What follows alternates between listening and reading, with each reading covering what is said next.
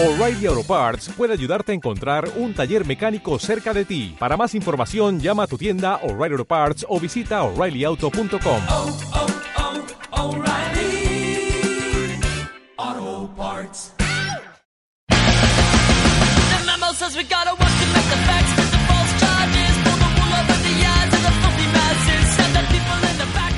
Buenos días, buenas tardes o tal vez buenas noches. Aquí empieza el episodio número 13 de Victoria por W, un podcast para hablar de deporte.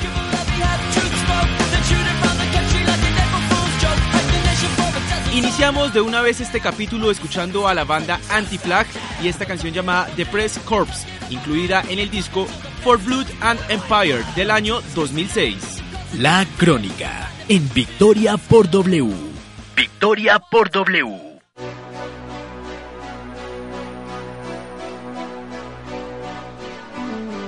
20 títulos de Grand Slam, 310 semanas como número uno del ranking ATP, un solo nombre, Roger Federer, la leyenda.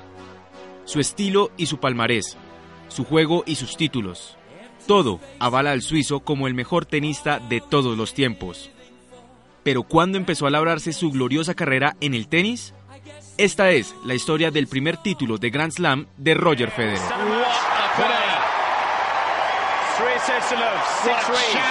Corría el año 2003 y Federer, de apenas 21 años, ya era llamado por los especialistas del tenis como un serio aspirante a conquistar la cima.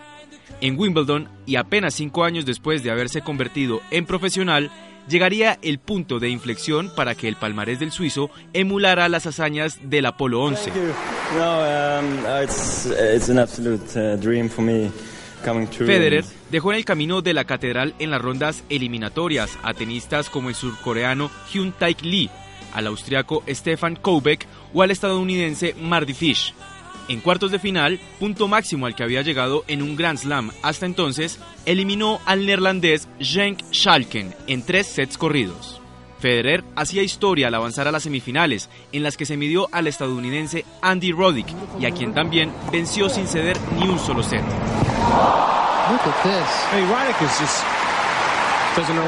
La final enfrentó a Roger ante el australiano Mark Philippoussis y aunque su contrincante tenía más bagaje y experiencia, el suizo dio lecciones de tenis en la catedral. La exhibición de Federer fue sublime, pues manejó los golpes a la perfección. Sus saques y devoluciones fueron impecables.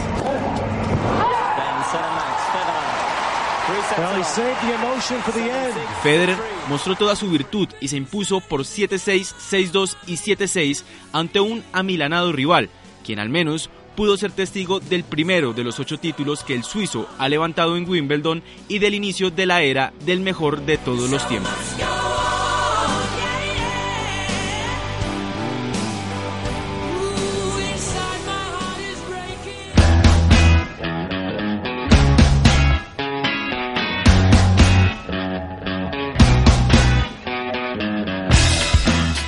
En el año 2007 fue lanzado Favorite Worst Nightmare, álbum en el que los Arctic Monkeys incluyeron esta canción, Fluorescent Adolescent.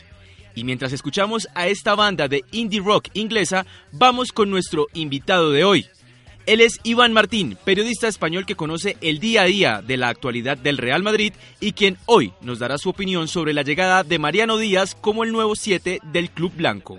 La voz invitada en Victoria por W. Mariano Díaz ha llegado al Real Madrid para ser, por encima de todo, Mariano, Mariano Díaz.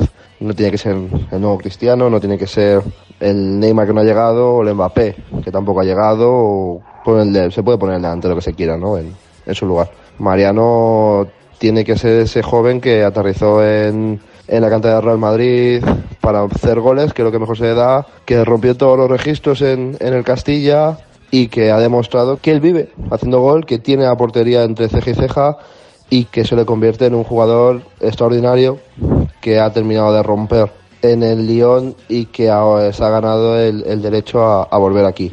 Si es el sustituto de Cristiano Ronaldo, bueno, eh, habrá que verlo. Cristiano es el mejor jugador de la época moderna que, que ha tenido el Real Madrid como futbolista un 10 En otros aspectos, pues se pueden poner otras dudas y por lo tanto es muy difícil estar a su altura, pero como decía al principio, ha llegado para llevar al 7 y todos sabemos que el 7 en el Real Madrid tiene historia y los poquitos jugadores que han llevado, que no han sido muchos, desde Copa hasta Cristiano el último y bueno, ahora Mariano, han triunfado.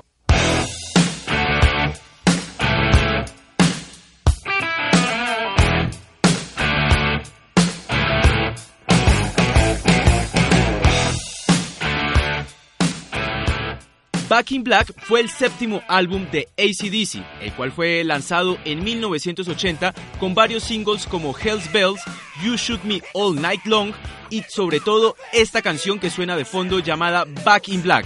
Igual que el disco, y al ritmo de esta mítica banda australiana de hard rock, nos vamos a escuchar el dato de hoy. Postdata. El dato curioso en Victoria por W. Hoy voy a hablarles del hockey sobre hielo, una disciplina de mucha fuerza y carácter que fue creada en Canadá, país en el que además es deporte nacional. Hay varias curiosidades sobre el hockey que vale la pena nombrar. Por ejemplo, el puck, que es el disco con el que se juega este deporte, se congela antes de los partidos para que este, que es de caucho, no salte y rebote en la pista. Otra curiosidad también relacionada con el disco de juego es que este alcanza una velocidad de hasta 193 kilómetros por hora cuando es golpeado por un jugador profesional. Finalmente les cuento que aunque ahora los equipos tienen 6 jugadores, esto solo se implementó hasta 1904, pues anteriormente el juego se disputaba con 9 personas por escuadra. Hemos llegado al final de este episodio de Victoria por W. Recuerde que si le gustó este capítulo puede compartirlo con sus amigos amantes del deporte y por supuesto seguir la cuenta de Twitter del programa que es arroba Victoria por W.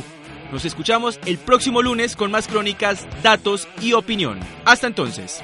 Hasta aquí Victoria por W, un podcast para hablar de deporte.